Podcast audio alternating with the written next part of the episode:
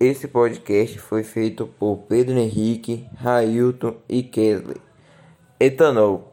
Álcool etílico é um álcool derivado de cereais e vegetais. No Brasil, utiliza-se a cana-de-açúcar para a produção do etanol, enquanto nos Estados Unidos e México é utilizado o milho.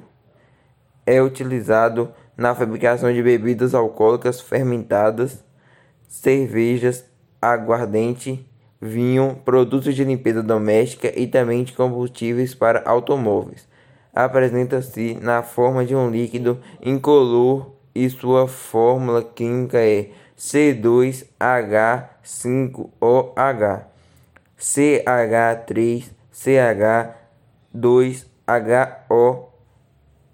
Esta, esta é a fórmula do etanol. Tecnicamente, pode ser produzido a partir da fermentação de açúcar, amido ou celulose, sendo que a forma melhor aproveitando é a partir da cana-de-açúcar. O aproveitamento energético pode chegar até 7/1.